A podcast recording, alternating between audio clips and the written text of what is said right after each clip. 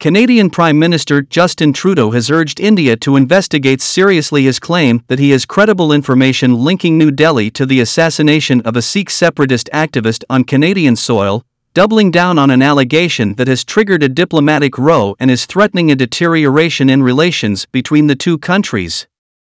Canada's allegation the Indian government was potentially involved in the June killing of prominent Sikh leader Hardeep Singh Nijjar has outraged New Delhi which has vehemently denied the claim, calling it absurd and motivated.